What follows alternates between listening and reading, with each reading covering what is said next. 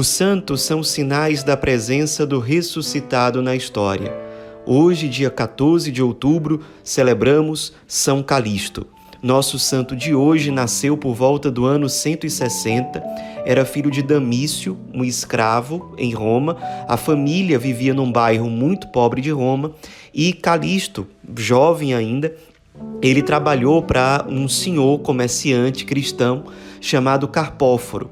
E até hoje não se sabe ao certo até que ponto foi por inabilidade administrativa e até que ponto foi por furto propriamente dito. O fato é que foi descoberto um rombo nas contas e nos comércios que eram administrados por Calixto.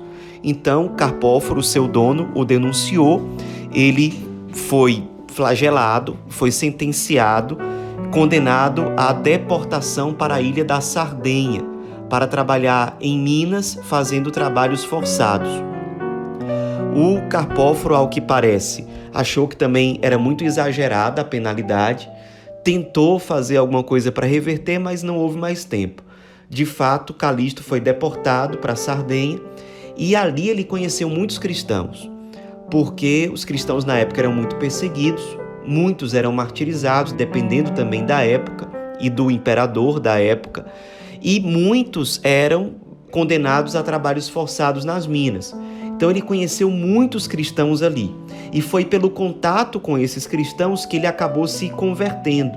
Passou alguns anos ali até que houve o indulto do imperador Cômodo, um novo imperador de Roma que tinha uma esposa, tinha uma grande simpatia pelos cristãos e por conta da influência da esposa, ele acabou dando esse indulto aos cristãos que estavam trabalhando nas minas. Ao que parece, Calixto tinha uma boa fama como cristão, como pessoa muito virtuosa, muito solista, porque essa fama chegou até o Papa da época, que era o Papa Vitor.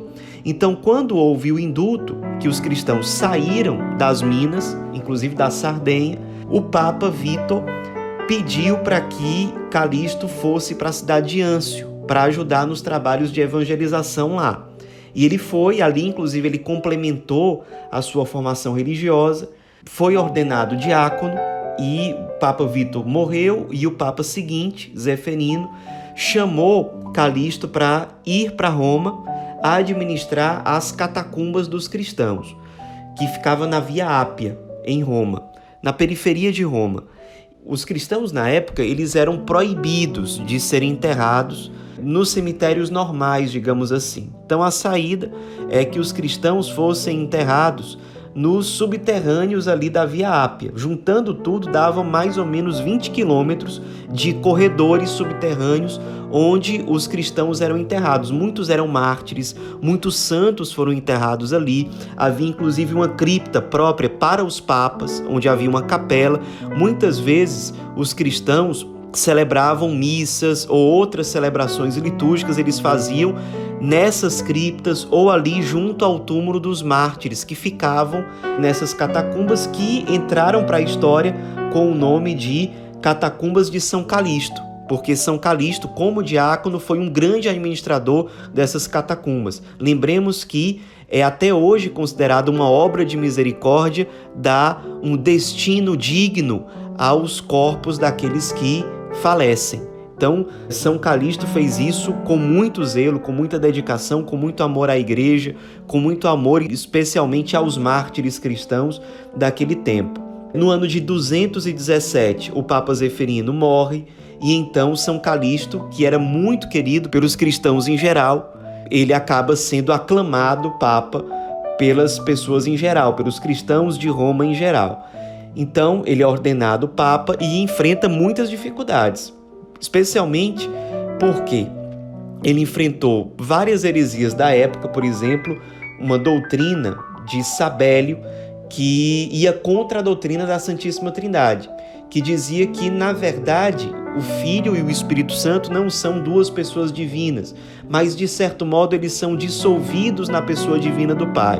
Então ele teve que enfrentar essa resistência doutrinária, mas principalmente resistências rigoristas por parte principalmente de Tertuliano e de Hipólito, que defendiam, por exemplo, que não se deveria dar perdão aos cristãos que pecavam por apostasia, ou seja, por medo de serem martirizados ou de serem condenados às minas, eles abdicavam de professar publicamente a sua fé. Então, Tertuliano, Hipólito e outros defendiam que não haveria perdão para essas pessoas, nem para os casos de adultério e nem para os casos de homicídio.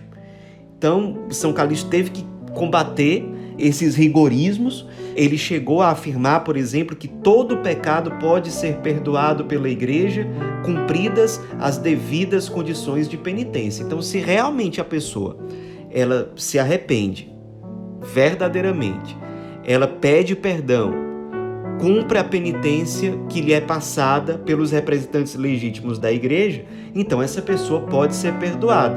Então ele enfrentou esses rigoristas, esses exageros morais, digamos assim.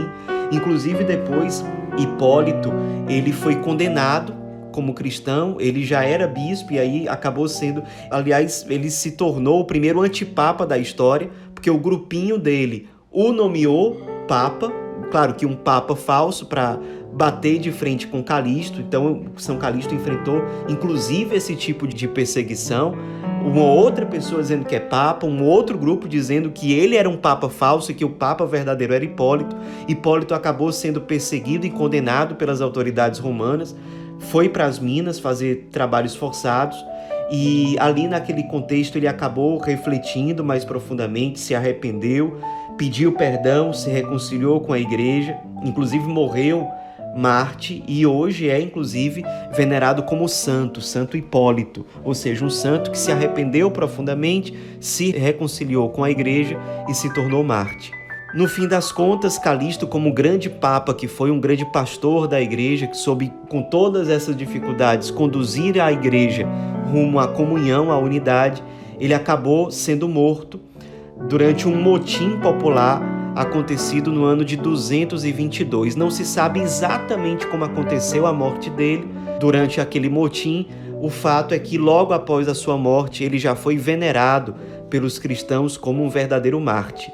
Os cristãos na época, por várias dificuldades, não conseguiram que ele fosse enterrado nas catacumbas de São Calixto.